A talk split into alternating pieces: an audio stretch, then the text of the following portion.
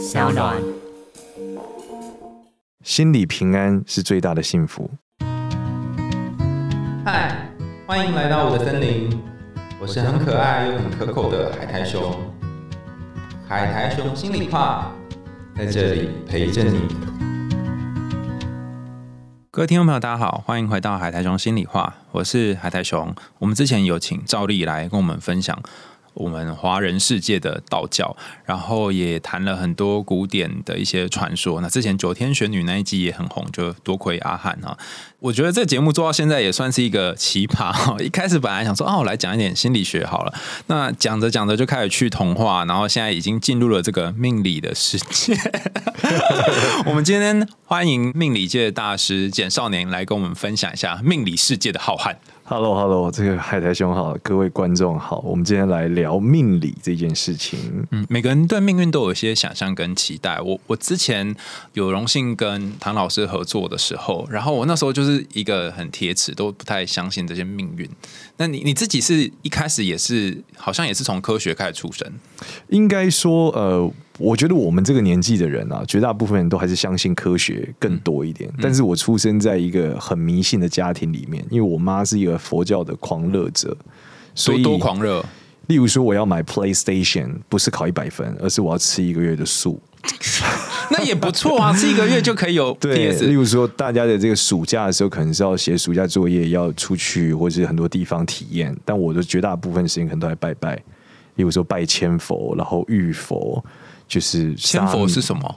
拜千佛就是他们会有一个，例如一个小时到几个小时仪式，然后要礼佛三拜，可能拜一千次这样，就跪在地上，然后拜拜站起来念一段，再拜拜站起来，就是各种佛教常做的仪式。我所以你的人生就燃烧在青少年，就燃烧在跟各种不同佛号当中。应该说跟我妈的时候，我还是我个人的生活，只是跟我妈的所有互动，绝大部分都是跟佛教比较有关。我们家所有认知都是佛教，例如说你肚子痛，第一件事是念观世音菩萨。不是说我马上去看医生，是先念观世音菩萨，然后我们再去看医生。就我们家所有的顺序都是先有信仰，才有真实生活，大概是这样的。然后你也没有因此变得比较迷信，或者是比较阻抗信仰。呃，我蛮阻抗的，所以我在年轻的时候信了一段基督教的时间点，为了气妈妈吗？呃，对啊，因为佛教追求不就是脱离轮回嘛？嗯，对啊。那那时候你讲基督徒是直接上天堂，不用轮回啊，嗯，所以觉得哎，这个宗教挺好的，对，这就是一个叛逆期的表现嘛。但还是很信命啊，很相信有神，这个倒从来没有怀疑过。嗯。那后来，包含你被驯化的佛教徒，然后去到基督教，然后到现在是怎么样变成现在这个样子的？后来的时间点是因为，呃，因为我其实虽然信的基督教，但我还是很喜欢算命，所以我一直在算命的过程中，后来慢慢长大，发现其实呃佛教没有问题，基督教也没有问题，通常有问题的都是人，有人就有问题，这这个问题就我们两个这样。对，所以最后在这个道教的时候，我就觉得道在阐述的是一个天地的规律。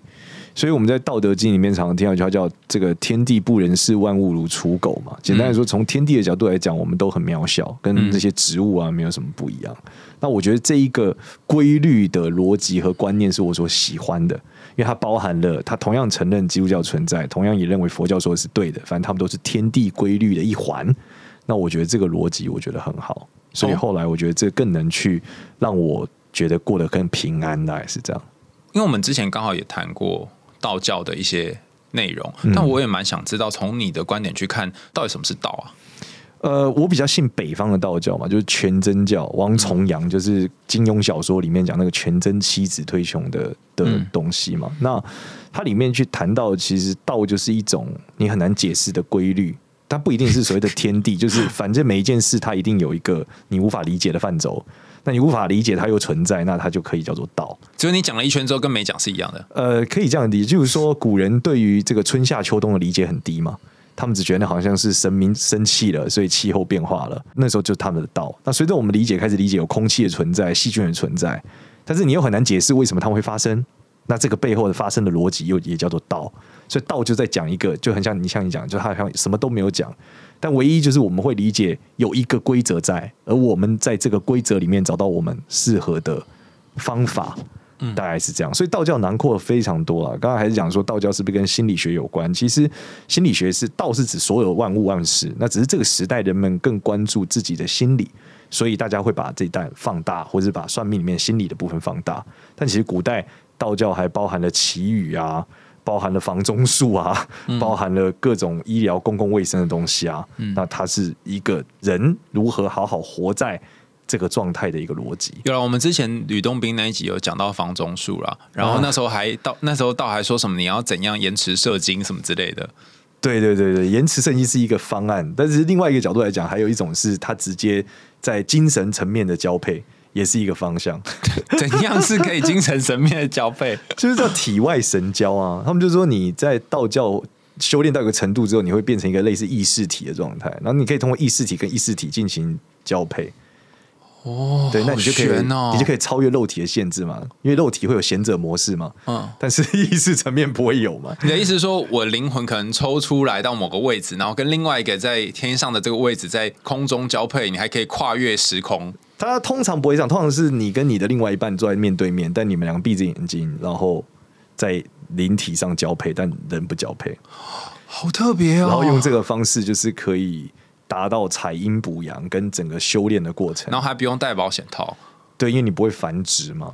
哇，好神奇哦！对，但这是一种方案啦。但其实成仙有很多种方案，就像成佛一样，有很多种法门。嗯，大概是这样。所以道教其实是很大很大的一个知识体系，然后人们就是从中去取得他要的部分。这样。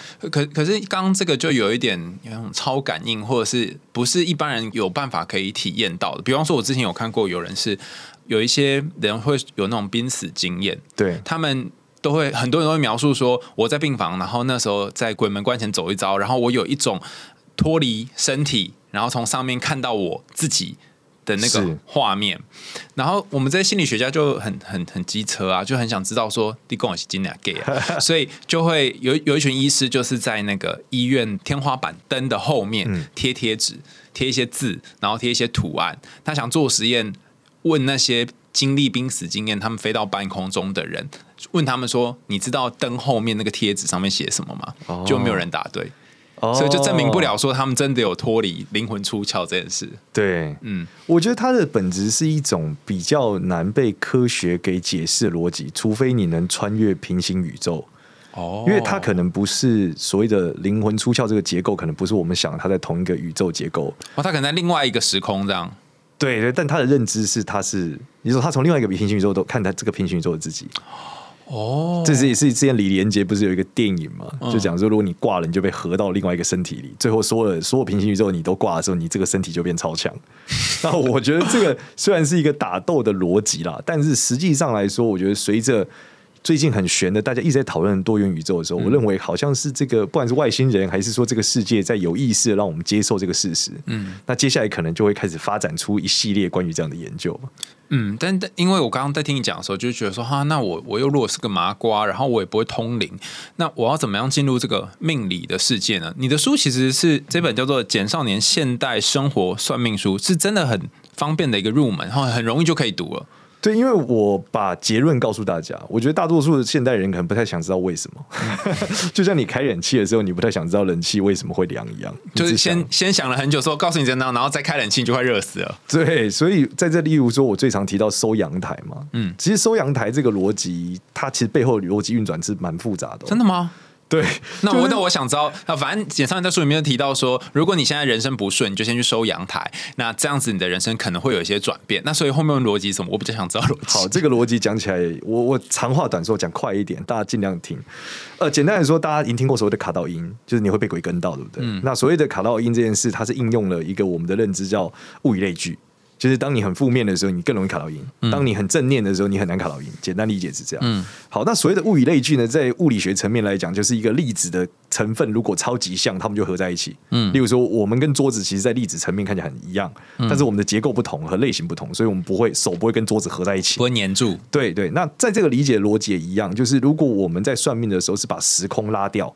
所以简单来讲，你你的状态越像宋朝的时候有钱人，你就会跟他有粒子的共振结合，你就会得到他的思维。所以这个人想法就跟你越像，你就会卡到有钱人，不是卡到赢，卡到有钱，哦卡到一个宋朝的有钱人。所以你把你的环境做得越像，越接近宋朝的有钱人的状态，你就会卡到宋朝有钱人，你就会有有钱的思维，而你最后就会做出有钱的决定。我想起来，就是有一些书会说什么“穷爸爸、富爸爸”，然后什么财富思维，你要改变你的那个想法，然后你才真的能够吸引到钱。但是刚刚那个阳台是说，你得要先有一个呃有钱人的环境，没错，就是然后你就会进入有钱人的想法。对你就是古代四合院有钱人的时候，你会卡到有钱，灵就会给你一个直觉，你就会有这个有钱的直觉，逻辑是这样。这是为什么在风水上，我们讲一个经典的风水局叫做玉带环腰。玉带环腰是什么？是你你住在水的内侧，就河的内侧。你想，你住在河，假设我们现在想是 U 字形，嗯，你在河的外侧的时候，如果涨潮，你可能会被冲走嘛。对，但你在内侧的时候不会被冲走，嗯嗯，所以这个人一定比较有钱，因为他永远不会被冲走。哦，就是如果今天在呃社会地位上让你去选房子住，然后你不论是租房子或是买房子，买在河的内侧，一定是有钱才有办法买在房的内侧。对，在那古代的时候，这个逻辑成立嘛？现代又不淹水不泛滥啊，嗯但怎么还成立里面这个啊为什么位置比较好？所以最后就我刚刚讲的，你就会跟当年住在这里面这个人，他可能是一个唐朝的有钱人的灵的结构共振，然后他就给你这个想法，所以你会变好。所以我们就是跟古人借灵，就对。你就是卡到有钱人，你可以简单理解是这样啊，这个是背后的一段很复杂运转逻辑，但最后我把它收敛成，你就收你家阳台就好。那那呃刚刚讲这个玉带环腰，那跟收阳台有什么关联？呃，玉带环腰是一种有钱人的逻辑嘛？那收阳台就是你假设你家现在进去客厅是四合院，四合院前面越宽阔，有钱人就越宽阔啊，穷人就没有四合院就不宽阔嘛。嗯，就逻辑是这样，你收干净你就变成宽阔的，宽阔时你的状态就越接近那一个古代的有钱人的状态，就这样。哦，哎、你这么一说，我发现其实有一点心理学基础哎。我刚刚想到三三个研究跟这个有点关联。第一个是这个研究真的扯爆，我那时候听到的时候，我觉得好像有人在做这个研究。他就是两个班级，其中一个班级他们教室的后面种一排树，另外一个班级没有种树。嗯那有种树的这个班级学生成绩比较好，其他通通都一样，他控制了智商其他因素。然后后来就是哦，原来那个树可以有助于就是这里面的人提升注意力，然后他们甚至改变考试的那个。考卷纸边边的颜色也会有影响。然后另外一个研究我觉得也很有趣哦，他们是呃很经典研究。这个人叫 John Barch，他就是说，如果你拿一杯热的咖啡给那个电梯里面的研究参与的人员拿着的话，他会觉得你比较温暖。就在后续的评估当中会觉得这个比较温暖，然后冷气、暖气的温度，然后吃的食物也都会有影响，所以人是很容易受这些社会情境的影响的。对啊，那如果你把刚刚那棵树一直往后拉，变成你阿公的坟墓旁边有棵树的时候，它就成为了祖坟逻辑嘛？祖坟的风水，对啊，就是其实是这个环境影响，就是一波一层一层往下嘛。那现在到量子力学的时候，已经比较能推论出为什么会对，因为量子力学的特色就是它没它超越时间跟空间和速度嘛。嗯，所以当它只要有一个粒子对应的粒子转换了，另外一边就会转。嗯，所以这就为什么祖坟的逻辑可以忽然间被沟通开了，就是这样子。哎，可是现在很多都用灵骨塔嘛，那也还是同样的逻辑嘛，灵骨塔就是住在那个公寓里啊，那就没有没有什么风水的问题啊还。是有你住在公寓也有风水啊，只是你的风水不是原来的那一个就是四合院的风水逻辑啊。对，因为我记得你书里面有提到说什么不要住边间，要住中间嘛。对对对，那是受风的逻辑嘛。嗯，对啊，那如果在塔里面，通常你不太容易受风，因为是公寓嘛。嗯，但你相对也不容易开阔啊，你也不容易像一般的这个庭院，它原本自己做独栋透天处一样啊。那所以如果要选塔位，也有也有比较好的选项嘛。一般来说，我觉得选选塔位，你要直接实际的选项，现在研究参数很少了。但唯一能跟你确定的就是干燥比湿好。就是曾经我有看到一个朋友，我就发现说他两边的祖父母跟外祖父母的祖坟的状态不一样。他就说都在基隆啊，都很湿啊。然后我就说，可是为什么一边比较好，一边不好？他后来想想说，哦，一边有装冷气，一边没有，所以有装冷气的比较干，比较干就比较好。哦，好特别哦！原来还有这样，所以那个塔位里面的多少价位多少价位也很难说，说不定贵的也很难说，对，贵的不一定比较好。对，因为那不是风水师决定的价格啊，那是大家体验上喜欢决定的价格，就跟房子一样嘛。哦好风水不等于房价一定比较贵，哦对，但烂风水也不见得比较便宜，就是。所以那些房仲说说我这边风水很不错啊，你就听听就好，因为说不定他就会给你湖州一个价钱所以他总不可能带你去看一个风水不好的吧？对，你怎么刚刚说？哎、那我来，你可以带我去看一个不好的吗？让我看看不好的是有多不好，这样子他可。能带你去看凶宅吧？哎、那你在讲到这个风水，我就特别要问你，因为我爷爷他很有趣，就是他在他过世之前，嗯就先买好他自己的坟。哦，那很厉害欸，他就是先看好一个宝那他地就对了。很成功，因为他是孙子是海苔熊啊，谢谢。代表这个坟很厉害啊。不是，这总之就是他先买好了一个坟，嗯然后就是自己还把名字都刻好了，他就说他过世要在哪，因为我爷爷就还蛮蛮长寿的，活到八九十岁吧。哦，然后他走了之后，就觉得我们觉得去到那边要扫墓也很麻烦，然后那个位置又要真是要披荆斩棘，所以最后就是又买了一个塔。嗯，把我爷爷就放在这个塔里面。我人生买的第一栋房子就是帮我爷爷买一个塔位，然后那个里面那个坟，就他原本买的坟就没有用了，对就摆在那里。所以这样会影响到我们的风水吗？会啊，你迁坟就会有一个过程啊，所以你们在你们家所有的人都会在那个前后有一个性性质上的转换。可可应该是说那个坟就摆着呢，他没有对，那无所谓，因为骨主要是这个骨灰啊，哦。对，所以你们把骨灰移出来的时候，你们全家人的命运都会修正。但只是到底发生什么事，你们可以回去想一下。对，哎、你这么一说，我突然发现好像真的是哎、因为我爸是生病很久，然后就是在那个生死边缘，这样就很长很长一段时间。在生死边缘，真的真的，他就是你爸是什么特务他吗？不不是，他就是中风，然后哦拖了很长的时间，是然后他也很辛苦，然后每次看到他，我就觉得很心疼。结果呃，有一阵子是呃，他很不舒服，他就觉得胸口很不舒服，然后我们就去。呃，祖坟那边看到底发生什么事？因为有一个什么鸡桶还是什么时候叫我们去看祖坟，我就觉得假的吧哈。因为每年我们要四个兄弟姐妹，就带他们去一起去扫，然后就去把我家的坟墓撬，就是要要把那个草都割开，发现有一个很可怕的东西，哎呦，就是那个坟墓的那个坟头哈，下面有一个树枝，嗯直接从坟头砰，插出来对，哦，然后就我就觉得哇，太可怕了吧哈，对。然后后来才知道说哦，原来里面那些就是已经盘根错节，对。对，然后所以后来就请人去把整个坟重新整理一遍，然后我爸就挂了。天哪，不，但但听起来好像很不好，但实际上我觉得换另外的角度想是，会不会有一个东西卡着，让他一直不舒服，但是把这整理掉之后，他就可以去享福了。其实我觉得还是专业风水师还是能看出前后的变化吧。就如果实际上在整的时候，他们有一个一百种方法来调整。但之所以能不能成功，还是回到我们道的环节，就是这个哦规律会会不会让你成功嘛？例如说，你要遇到这个鸡童，嗯，再遇到你做这件事，而你做这件事又重新整理，而最后你爸这样，那这个源头是个鸡童吗？如果没有遇到这个鸡童，就不会有这些事情啊。对你肯定不会去整这个墓嘛，你爸也肯定不会离开，对吧？嗯所以我们就讲说，这前面还是会有一个超级的源头，嗯来决定为什么开始了这个事情。嗯那这就叫道。所以我们看事情的时候会比别人多看前两格，原因是因为我们会去想为什么，然后多看前几格，就会发现绝大部分的事情通常是你自己脑残的决定构成的。哈？为什么？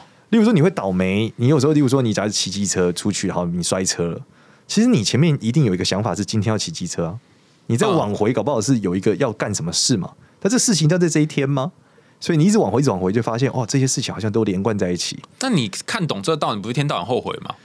不会一天到晚后悔，你到最后就发现你没什么好后悔的，因为你整天所有事情都有一个源头嘛。那最后你就觉得那就先做吧，反正你也不太确定到底会怎么样。哦，好特别！我从一个算命师口中说，你也不确定会怎么样。对啊，因为算命师算的是一个未来，但这个未来是一个状态，状态到事实是有差距的哦。你曾经有算过这个状态事实不太一样的吗？有很多啊，例如说，呃，可能今天我跟我老婆吵架，我就不跟她讲话、然后结果她到时候晚上的时候还是爆哭了，原因是因为她被她老板骂，她很生气，就找我哭，所以我跟她还是沟通不良了。哦，但我们没有吵架，就到现实的时候不一样了，但是嗯状态是没有变的，我们还是没有办法沟通。哦，所以你想嘛，这是一个明朝的技术，它到了现代已经隔了五六百年，然后那到现代来看，肯定有很多的转变嘛。嗯，所以它状态到事实就不同。我讲几两个有趣的，呃，所有在劈腿这件事情呢，在我们从紫微斗数的技术来看，都是吉星，因为在明朝的时候，三妻四妾是个好事，但现在是一个犯罪，所以这是一个很大的问题。然后我们再把这个技术放到了国外去。我有个意大利的学生，嗯，他那天跟我讲说，有一个他拿到一个命盘，这个命盘在这个东方来说是一个超美的人。他说这个人也的确长得很像东方的美人，但在意大利很不受欢迎，因为他弱不禁风，嗯，然后皮肤肤色太白，哦意大利人不喜欢这个样子的人。所以这件事代表这个状态是存在的。嗯他最后到事实这个节点，是你这个这个社会跟这个环境的解释，嗯，所以它是会有落差的。就看你不同的年代跟旁边的环境，大家想的可能就不一样。没错，所以我们常常是有一种开彩蛋的感觉，就是我预测会发生什么事，就咔嚓蹦打开，哎呀，竟然是这一只啊！大概是这样。虽然是吉星，但是你自己觉得吉不吉，那又是另外一回事。没错，没错。哦，那要考到命理师这件事情，是不是不太容易啊？要考到是指什么？对，因为你在书里面不是有说你我们去考那个一个很困难的什么？我是去参加比赛了。哦，那是比赛啊。跟命理师没有对应的证照，东方没有了，占星师当然有他们协会办的证照，嗯，但是东方是没有证照的，我们很难证明我们到底多会。这件事是超难的，所以那时候有这个比赛的时候，我觉得是一个方向嘛，我去参加一下。如果能取得一定程度的名次，代表我应该还算是一个及格的命理师，还算会这样。对对对，大概是这样。然后那个二零二零年有个比赛，它是考四个题目：发文、美甲、徒手开酒瓶跟饲养乌龟，这要怎么看呢？呃，这这这其中一个举例的题目啦，大概类似这样子。那他看法就是，你会从星星的状态去推敲它可能事情。例如说，饲养动物一般跟子女宫有关，嗯，所以如果我们发现这个命盘的子女宫有一个生小孩的迹象，那他的确很有可能是饲养了一个宠物。哦，就是给你一个命盘，然后你去猜说他下一年会发生什么事，到底是发纹美甲，而不是下一年，他过去他那一年的时候怎么了？哦，过去那年他是学会美甲，还是学会徒手开酒瓶，还是学会饲养乌龟？这样？没错，没错。哦，那你可能从中就要去分析他在这个命盘在去年的时候到底是哪一件事情最靠近，而选择你觉得这是对的。嗯，大概是这样。那那那个徒手开酒瓶会跟什么有关？一般徒手开酒瓶，他应该是手会受伤啊。所以他在极恶宫应该会有一些四肢受伤的一些迹象，你可以看得出来。第二个事情是，它是一个技术类的东西，所以它应该有个技术类的进步这个星象，像文曲星，你大概可以看到。那美甲会跟什么有关？美甲一般跟艺术有关，所以一般你就会判断它在跟艺术的星星或桃花星星有关，一般是廉贞星、贪狼星这一类类型的。嗯，那发文感觉也跟艺术有一点关联啊。发文代表沟通不良，所以一般跟巨门星比较有关，跟说话比较有关。所以你就要判断他有沟通不良的时候，代表他有可能学了一个新语言。那同样逻辑，就是会嫁老外的命盘里面也会有很容易有沟通不良的星星，因为她嫁给老外，她就是她的夫妻宫很可能就是沟通不良的。哎，好有趣哦！虽然你说叫做沟通不良，但是实际上他是有可能会会认识外国人，因为他说不对啊，说英文说不溜啊。哦，哎，好有趣！对，所以就是你刚刚说的嘛，就是它可能是一个负面的结果，但实际上就要对应到现实世界当中到底发生什么事。对，人类可能会合理化这个负面结果，他认为这是正面的。哦，例如你对于健身这件事情的认知，就是把负面合理成正面的过程啊？为什么？因为你让你的身体很痛苦啊，这是违反生物本能的。哦，对啊。可是你想要后面的好嘛？所以你合理化这个痛苦，你不觉得那叫痛苦？嗯，所以如果算说哦，你去年身体超差，每天都哪有每天都健身呢？对，会发现哦，每天都酸痛嘛，就这样。这也是有道理哦。你都不见，你不会酸痛啊。对啊，你那个酸痛可能是你前面十年的分量哎，应该帮祖雄算一下。我们之前有一集就是采访祖雄，然后他就是说，他只要一天不酸痛，他就会觉得有一点不对劲，觉得用空虚这样子。这是一种被虐狂的 style，但他的肌肉很漂亮啊，所以你要看你要怎么解释这件事。然后刚讲是正面，有可能会变成我我们会把负面解释成正面的吧？是，但是有一些是。不然很多有人会说哦，我去改名字啊，是为了要改我的命啊。然后从小到大，我以前就过得很惨啊。那有人会说什么“一运二命三风水”嘛？那以前的这些成长历程会影响我一辈子，这是真的吗？这是肯定是真的啊！就是我们刚刚从不不管从你的专业心理学逻辑来讲嘛，就儿时阴影对于长大肯定有很多的影响。嗯，那如果从这个命理学来讲，就是你你出生的这个时间点的命盘哦，都已经上面已经写好，你爸爸是什么样的人，你阿公是什么样的，你阿公的爸爸是什么样的人，一路可以回推七代。所以其实你今天会很惨，期待以前就决定了，就是啊，不要努力啊，阿姨，我这样就就不用再拼命啦，不是这样了吗？但他告诉你的是，你现在这个 moment，你的状态不等于事实啊，所以你可以用新的认知和新的眼光去看待你面临的状态，而你如果能够用一个正向的角度去看待你现在的困境，你可以走向幸福，大概是这样。哎，可是你不说我期待前就被决定了吗？你的状态被决定了，但你的事实没有啊。我们刚才在讲嘛，状态到事实是有个距离的。嗯，这件事就是人类的可能性。哦不，比方说，我之前有跟你聊过，我小时候就是一直觉得耳垂很大，人家不说比较有福气嘛。对，晚上睡觉的时候就拉着耳垂，这样看能不能够 耳垂变更大嘛。那那我有因为这样子变得比较有福吗？好像也没有啊。应该说，呃，因为这样子，你可能消化系统会进化一点啊，你就跟按摩穴道很像。但是，就所有的道教里面，不是只有算命嘛，还有医学，还有信仰。其实，它这些东西都在帮助你说，我想脱离那个过去的限制，我该怎么做？嗯，而最后你就会找到一个适合你的位置。那因为这些都是环环相扣的嘛，我想知道，譬如说像像我的面相好了，在书里面有一章节我很喜欢在讲那个我是金木水火土什么型的人，那看起来我就是一个火型人，比较急躁，对你非常的火。嗯，对，就非常火，听起来好像是个正面称赞，有没有？很容易红啊，很好啊。那那这个很火或很红这件事情，它也是有各种不同面向嘛？应该说，急躁这件事在不同的时代有不同的意义啊。哦，我们现在来讲，现在在风水元运来讲，我们要走到火运了。火运就是现在是一个急躁且快速的时代，嗯，所以对于火的人特别有优势，嗯，就是它刚好符合这个时代，嗯。但如果你放到这个我们讲四十年前好了，或是呃，对方二四十年前的话，是一个属金的运势，它对火的人来说就没有那么好，因为那个时代是一个规则很多的时代。是一个控制很多的时代哦。你如果放火会烧了你自己，你火克金嘛，所以你会你会被这个体制给干掉，因为你是克他的。但在那个时代里面，是什么样的人很适合？就是很有规则的，很能在官僚体系里面爬的，他就顺应那个时代。没错，就是金型人会比较。所以大概是一九八零的年代嘛，就七零到八零年代这一段时间嘛，对啊，嗯。但你现在仔细往后来看，你现在就不一样，所以你的面相在现在这个时代就是一个对的时代。嗯，对，就是你可以呃很多的创意，很多的发挥。哦，所以你说这个状态被决定，就是我我可能很难很难去改变我的这个样子，可是我在不同的时代就会有不一样的情况。对，但其实这个时代的文化它都是一个演进的过程啊。其实换地方也是个方法。哦，现代人可以坐飞机啊，所以可以坐飞机的时候，他可以在不同的气候中移动啊，那他自然就可以选择一个适合他性格的地方发展。哦，譬如说我如果到呃塞尔维亚，或是到法国，或是到北美洲任何地方，我可能就会有不一样的结果。对啊，就是你是你可以想象，在道教逻辑里面，你就是一个物种啊，你这个物种到不同的环境生长，肯定长出来结局不一样啊。哦，卖的价格也不一样。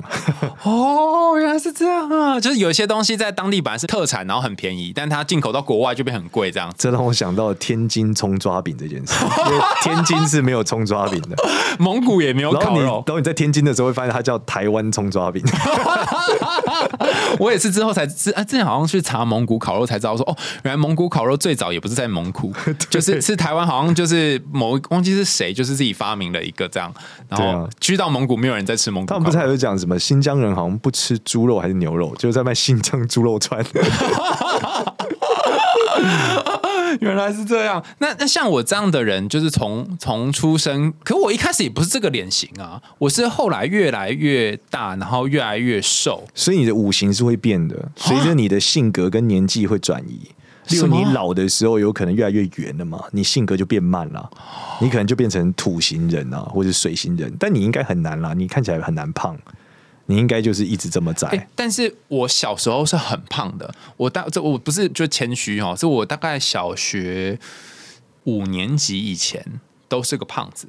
哦，这是一个青春期的圆圆的圆圆的，就是像哎，那圆圆的是什么？是土型人吗？圆圆是水型，哦，水型人就是一个很圆很圆，然后也不敢得罪别人。哦，比较 social 的一个人。对，然后那个时候就是一个圆圆的性格。那后来是因为到国中之后才慢慢瘦下来，然后就变成脸尖尖的。所以现在很容易得罪别人。对，没错。渐渐从不会得罪人变成得罪别人，但是这也就表示说，其实因为脸型可以改嘛，所以你的状况是不是也会有些调整？因为说你很难知道到底你改是你性格决定了你的身材，还是你的身材决定你性格，这个因果也很难去变一个相关。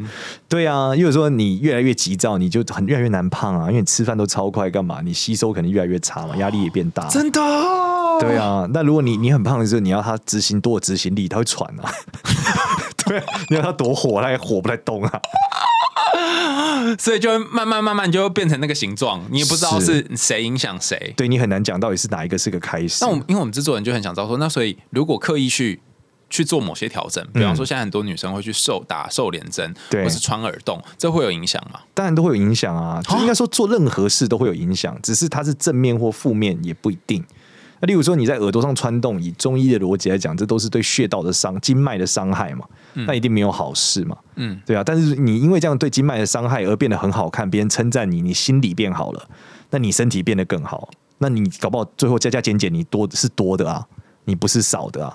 所以其实每一件事情都是有正反两面了。我们在讲这个算命讲祸福相依，没有绝对的好，没有绝对的坏活。修一吗？好可怕！就是你到底要选哪一个，是你都是取舍的过程了。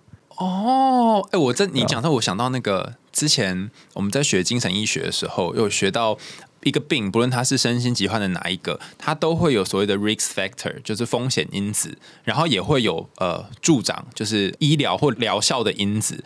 然后，比方说你今天有一个病人，他到底要继续待在医院好呢，还是他要回家休养呢？哈，那各有好坏。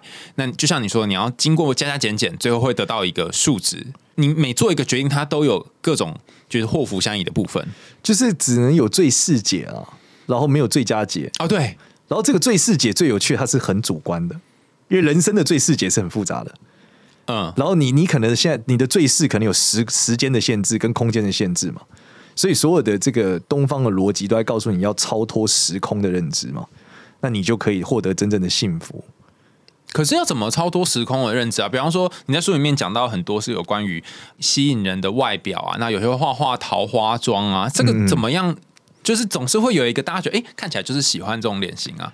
呃，应该这样讲，就是你呃，这是两个部分啊。首先从时空的角度来讲，你会遇到某些对象，你必须可以从很前面、很前面去找到一个原因，嗯然后你就会找到说，哦，原来是因为我妈或我爸怎么样了，所以我导致我都喜欢怎么样的男生，嗯这叫时间的一种错置嘛。嗯那空间的解决模式就是，例如说我这个性格的女生，在台湾男生眼中就是太 man 了，所以我应该找个老外，我到嗯美国去，这叫空间的交换嘛。嗯所以透过时间跟空间的调整，你可以有效的解决你现在的问题。嗯对，那这个就是比较我们常在呃整个算命的过程中使用的一个方法。嗯。但是还是有相对来说，如果你不调整时空的话，你可以比较快速的让自己呃符合大众的喜好，是这样吗？也不能说符合大众，应该是符合你现在的需求了。哦，怎么举例来说，你想要结婚，然后你的大概是三十几岁，那你必须把时间考量进去。你不能说我觉得我这样好看，所以我觉得会就会有适合结婚喜欢上我，可能不是啊，因为你这样好看，可是她看起来像玩咖，或看起来像二十几岁的女生，她就不像三十几岁嘛。嗯但是你想要找到的是三十几岁的对象，他也想要娶一个差不多年纪的人一起步入婚姻，嗯那你就要把这考量进去嘛。嗯对啊？那这个就是我们所谓时间的认知，你得把时间认知放进去，重新画一个比较朴素的妆，而不是画乱七八糟，或是画的五颜六色。那你就会比较容易遇到正常的男生，不会遇到渣男，像这样子。哦，之前我们在那个就爱讲刚好有讲到怎么去辨别渣男，然后怎么去辨别呃，就是这一个人他可能有很多的桃花，但是有没有可以相反过来辨别怎样才是表示这一个人他是可能是一个稳定可以往下走对象的？其实我觉得关键还是物以类聚啦，就是我们讲说，你你看这个人周遭就围绕着一群很稳定的人，绝大部分他应该是很稳定的。嗯，什么意思？就是说，这个人呢，他的朋友们，假设你遇到一个男生，他的朋友们都步入婚姻，而且都很稳定，嗯，那绝大部分这个人高很高概率他也是稳定的。哦，对，然后另外一个点是你你你看到他的样子的时候，你觉得那个样子看起来你，你刻板印象觉得他是一个玩咖还是一个普通人？如果你刻板印象觉得他是个玩咖，那你失败概率就很高嘛。但如果你刻板印象他就是一个看起来很稳定，像工程师或者我们讲像老师这种看起来很稳定，或像海苔熊这样看起来非常的 非常的这这个叫敦厚，嗯那自然他就比较容易是一个好的婚配对象嘛。所以你你还可以从他身上很多的配件也可以看出来，因为配件可以看出来吗？对啊，因为你戴的手表，你戴的眼镜，你做的每一件事，都是你内心的一个投射嘛。嗯那你会发现说，如果他打扮都很朴素，代表这个人内心是很干净的，嗯，他想法不混乱。但如果你发现这个人打扮的非常乱的时候，代表他想法是混乱的。那这样的人，他可能很很很高概率，他可能都不确定自己到底要不要结婚。哦，所以你可以由此去判断这个人说的话，他的表现到底是不是真实的。原因是因为他当下是很真的，可是他事实上很混乱，他没有骗你啊，因为他只是连自己都想不清楚，大概是这样。对啊，我我遇到很多那种，就是他可能教过渣男或渣女的，然后他们都去问那个渣男或渣女说：“呃，你到底怎么了？你到底在想什么？”然后渣男跟渣女的回答都是：“我也不知道自己怎么了。对对，这是关键嘛。”然后我也有遇过很多这种在这个渣的世界里面翻滚很多年的，我就问他们说：“哎，你们是怎么回事啊？就是好像一直感情都不顺，但是也都没有看到你找到适合的对象。”然后我有一个朋友就跟我说，他后来终于顿悟了一件事情，就是在鲤鱼池里面找不到龙虾。就你永远在鲤鱼池那边捞，你就只会捞到鲤鱼。如果你要龙虾，你就要去龙虾池里面。对，这是我们讲空间的改变嘛。但他后来又跟我说，可是哈，我不知道为什么，我比较喜欢泡在鲤鱼池。那这是他的偏好的问题啊。对，就是有的人就会习惯在某些环境去找对象嘛。应该说他的偏好就是喜欢那个状态，他又抽离不了那个状态，所以这个才是、呃最痛苦的问题哦。嗯，就是事实上，人类最困难的地方，往往是这一个阶段，就是你你最苦的阶段就是这个，你你想要改变，可是你不知道怎么改变，而且你有一个习性，你就想留在那。嗯，那这件事后是你你是最难的，因为你要么想办法修正，要么你接受现况。对，嗯那最后其实真正会困住你的都是你的认知啊。哎、啊那这么一说，常常来找你算命的人，他们会听你的建议吗？呃，通常我会给他一些很直接的方案，就例如说，不管是去拜什么神，然后或者说去收阳台，或者去改变他的状态。嗯那但是我会理解他的困境的严重性。嗯例如说，他是那种呃儿时阴影构成的，嗯例如他父母状态他太差，他对家庭认知有问题，那我们可能跟他讲，那他就得透过偏好的修正。那我突然给他一些功课，我说，例如说，你去找三个你觉得就绝对不可能谈恋爱的人，嗯再去找三个可以的，然后去体验一下，你觉得怎么样？最后你认知到你就是喜欢渣的，好，那我们再来慢慢修正，从渣中找，就讲鲤鱼池里面找一只长得像龙虾的鲤鱼，对吧？因为你就是喜欢鲤，但我们至少避免你就是找那么鲤鱼的鲤鱼嘛，我们找一只长得像龙虾的不，要找到鲤鱼王就好了。对，那你相对能接受一点嘛？那你也可以接受你单身很长嘛，因为毕竟这不好找嘛。毕竟一个是甲壳类，一个是鱼类，两者落差还是有差点大。很多。哎、对，有道理。我怎么没有想过这个问题？因为很多人都是。我我不知道，就我听过很多朋友，他们去算命之后，然后后来算命师会生气，因为就觉得你来问我，然后我给你建议，你又不知道我的方式做，那他们也不知道算命师的方式，说是不习惯这个方式做，不喜欢那个生活方对，或法。者他们没有认知。其实我们关键就是一切问题就在于认知的建构，所以其实你要帮助他建构这个新的认知，嗯然后让他用这个去生活一段时间，他才会发现他可以。嗯如果你直接跟他讲就这样，这很像你跟小朋友讲说，哎、你就直接去考大学联考，这小朋友一定超难理解发生什么事的啊、嗯所以你一定是要有建构的过程。然后慢慢慢慢，他就会知道说，哦，好像我选择另外一种生活，其实也是不错，好像也可以。没错，嗯那这就叫悟道。就是他发现说有这个规律嘛，他在这规律里面，他就在这个池子里嘛，嗯对啊，他发现这池子里面好像好像好像没有龙虾，他就是终于知道这件事情对，他就悟到了嘛。对，哦他以前觉得有嘛，所以他很痛苦啊。嗯他觉得都是他的问题，一定要不够努力，所以找不到。但实际上不是，这跟努力没关啊。那尝试的过程也蛮重要的。对，就理解的过程。嗯，对，那尝试是一个帮助理解的行为了。我在看这本书的时候都很紧张，因为我就觉得说，我一边看，然后一边看自己的手相，然后一边看一边看自己的面相，很怕我看到什么不好的。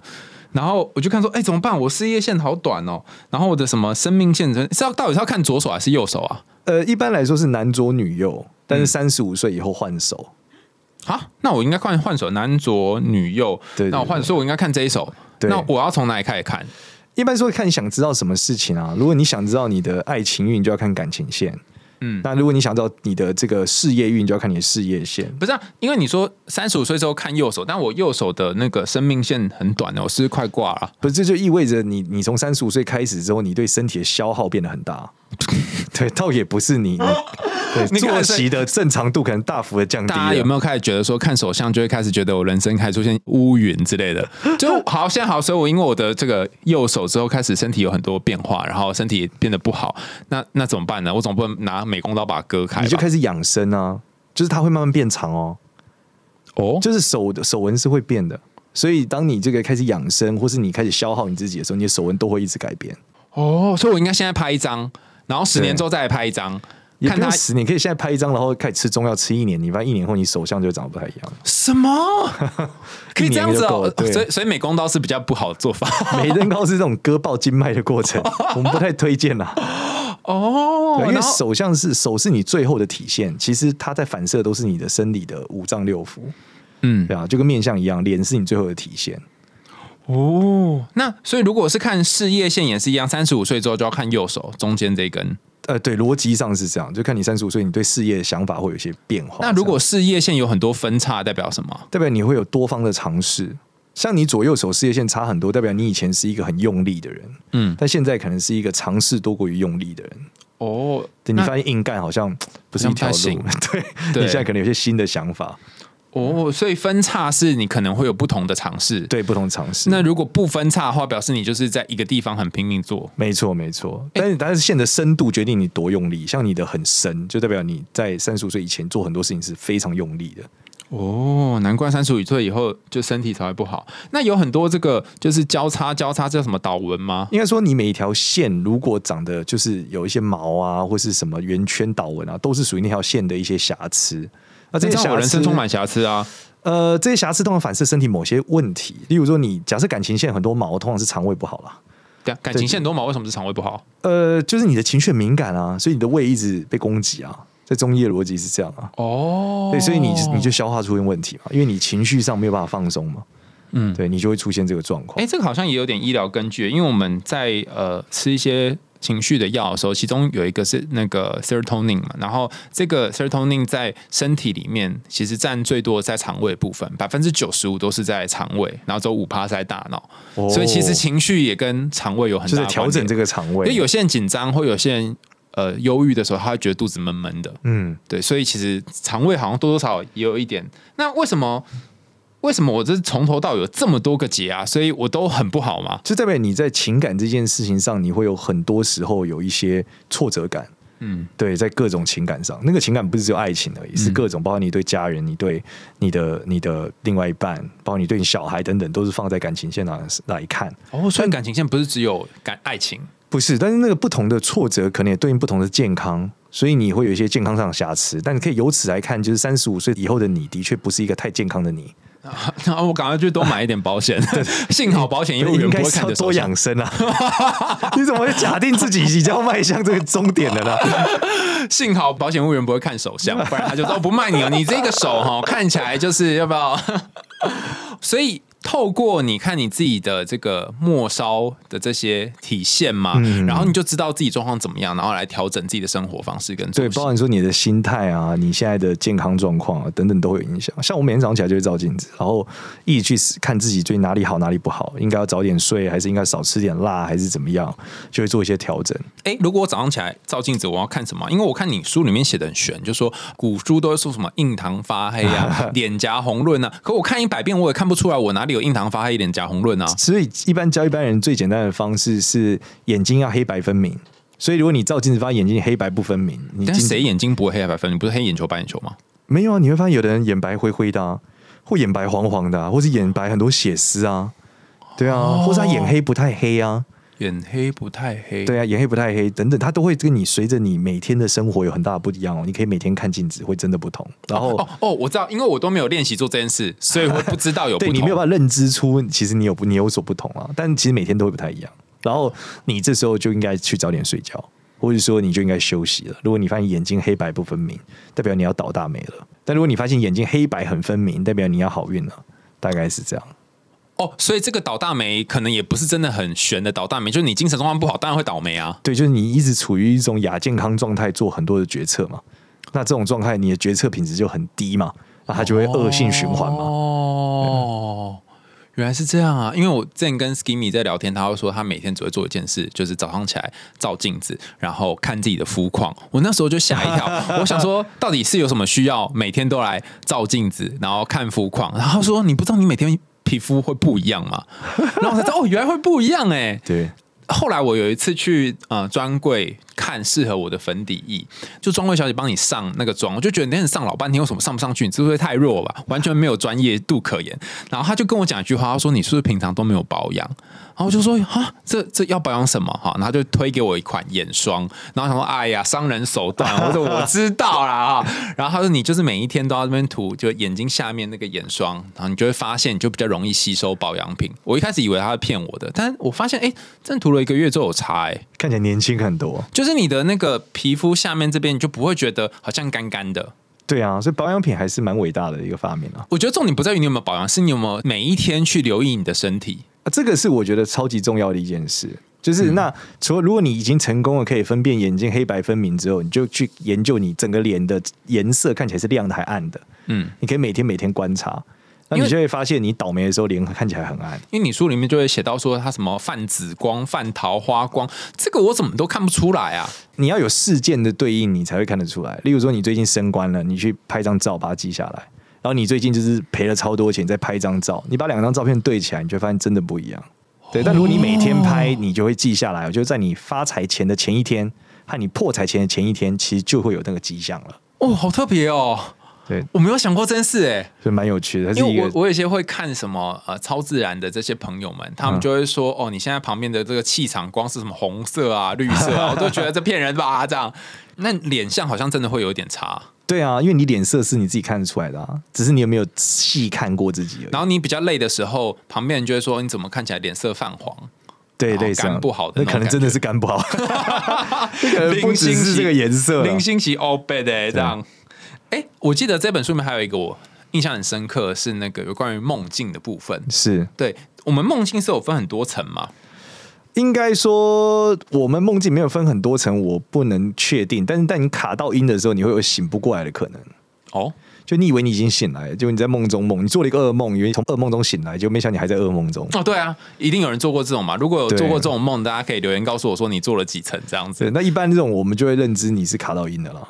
就是如果你一直做噩梦，每天晚上做噩梦，而且噩梦还是一层一层叠上去的，然后这样的人呢，往往就是他会有这个三根，就是两眼之间的地方发紫，或是他的虎口也会是发紫色的，就代表他卡音比较严重。那我们就建议他就是在中午的时候念经、晒晒太阳，他就会好转很多，不容易做噩梦了。哎，为什么这会有用啊？这逻辑是我们从玄学角度来治疗他心脏无力嘛？其实你做噩梦这件事情跟你心脏不太够力有点关系啦。哦，对，就是你因为你晚上睡觉的时候嘛，然后你的如果你很冷或干嘛，你的心脏不够力的时候，你就会做噩梦，因为感到压迫嘛。你可以试试看，有人压在你心脏上睡觉，你一定觉得 我要死了，fuck，嗯，类似这样。嗯，那念经晒太阳跟念经有用。晒太阳念经，但是念经可以让你平静嘛，所以你的状态可能就会好一点。嗯，那第二个是晒太阳这件事会有阳气，我们逻辑就是你会去掉阴的嘛，这不好的东西不能靠近你。那你严格说起来，也可以说晒太阳这件事可以增长维他命 D，降低发炎。哦，对，也也的确是这么说啦。当然也是一个逻辑啦。对，只是古人认为这叫阳气嘛，就这样。哦，我有之前有遇过一个朋友，他就是忧郁的状况非常非常多年。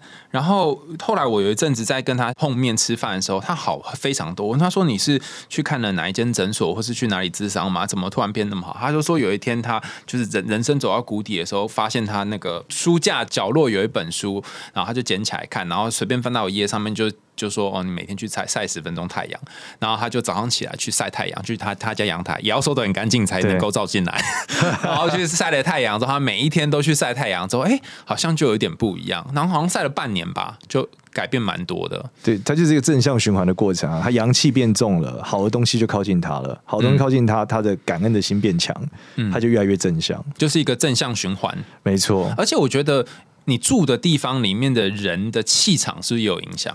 也有啊，就人是很敏感的啊，像你刚刚讲的，就一棵树都可以影响你，别说你旁边的人啊。就是这个空间多一个人住进来，跟少一个人住进来，那个感觉差很多。对啊，所有事情都会不一样。对，真的差非常非常多。最早的那个心理学研究是说，A 跟 B 两个在相处，然后先加入一个 C，A、B 两个讲话方式就会不一样。对，那这件事在玄学逻辑里面，就是你想每个人都有他的五行吗，那你加进来这个五行，它是旺你还是克你，那就。会影响吗？哦，对对，我记得书里面有写到说，如果是金克木嘛，对不对？对。如果金跟金型人跟木型人相处不和，那就要找一个什么呢？就要找一个水型人来，因为水生木嘛，水生木对。所以你看，他加了一个人，他们关系就变好了。哦，这其实也很常见啦。例如说，你在谈判的学里面有讲到，你在谈判逻辑，如果遇到困境的时候，加入第三方是有机会瓦解这个，就是让事情变顺利的。哦，反正就是有一个和事佬的感觉。对对对对，因为他他他也没有那么有盲点嘛，他更中立一点嘛。嗯，那这件事情就比较容易稳定。但这是比较顺的说法，万一金跟木放在一起，然后再多加一个金，可能就会很惨。也不会，就是你如果是金，你就不会惨。前提看你是什么，看你站在哪一边就对。对啊，这个是角度的问题哦。嗯，科学上你就会觉得蛮 make sense 啊。我们开始在学社会心理学的时候，学到一个那个一朵小花的故事，就是。有一个人，他很不爱干净，但是他从市场买了一一朵花回来插，插了花之后，他觉得嗯旁边有点乱，再整理一下，然后觉得哎这个床铺有点不干净，再整理一下，房间哦好像不适合这花，再整理一下，最后把整个家都整理了，所以就一朵花缔造了一个天堂。这让我想到一个案例，很好笑的佛教案例，就是有一个有一个人呢，他觉得他们社区里面太多吸毒的或犯罪，在在国外哦，所以他们觉得实在太烦，他就买一尊佛像插他们家社区的公园的中间，嗯，然后呢，这个佛像插在那之后，就很多人把不要的佛像也放到旁边，然后佛像就越来越多，然后就开始有人来拜，嗯。然后他们就发现逐年就是下降，就关于吸毒的人、犯罪的人开始一不断下降，不断下降。后来这个东西越来越大，大到成一间就是小神社的时候，他们社区忽然变成是一个文教社区，太夸张了。就是他们说这些罪犯们看到这个东西的时候，就觉得他们就去访问嘛，还有他当做住，就说为什么要离开这？他说他觉得不太舒服，他觉得在他旁边就是如果偷吃一些有没的东西，觉得很或是犯罪的时候，感觉是有人在看着他。嗯。对，所以他们就改变这个过程，就跟你看一朵小花一样，它叫一尊佛像。其实刚刚简上讲，这我们在心理学做 social influence，就是社会影响。你放一些东西，它就会增加呃这个社区的改变。那好像我之前住，我忘记住哪一个社区的时候，电线杆上面都会贴一个福德正神的 mark，然后上面就会写说：“你丢垃圾，有神在看。”对，可是我觉得这个也很很难说，就就是大家可能就我就是要偏要丢，看哪个神来看之类的，所以那个 social influence 很难讲，有可能是正面，也有可能就是叛逆的。对，他只是说就是案例是很有趣的嘛，他就说从一个佛像变成好多个佛像，越来越多佛像，然后大家就聚集在一起。但是的确，你在那个情境下，你要做出一些好像不符合那个情境的事情，就会觉得有点压力。对啊，所以然后我觉得这个事情也跟我之前看一个类似心理学书籍讲有关。嗯，他说其实类似八二法则的逻辑，其实所有的这个犯罪，搞不好就来自于百分之二十节点。嗯，你只要把它解决掉，它就不会再延伸了。嗯，对，所以我就觉得，哎，那其实蛮像，搞不好这百分之二十的人，他因为这个佛像被洗礼了，剩下就解决了，就没有那个百分之八十的。对，所以把应该把它放在这个犯罪最严重的地方，放在他家门口。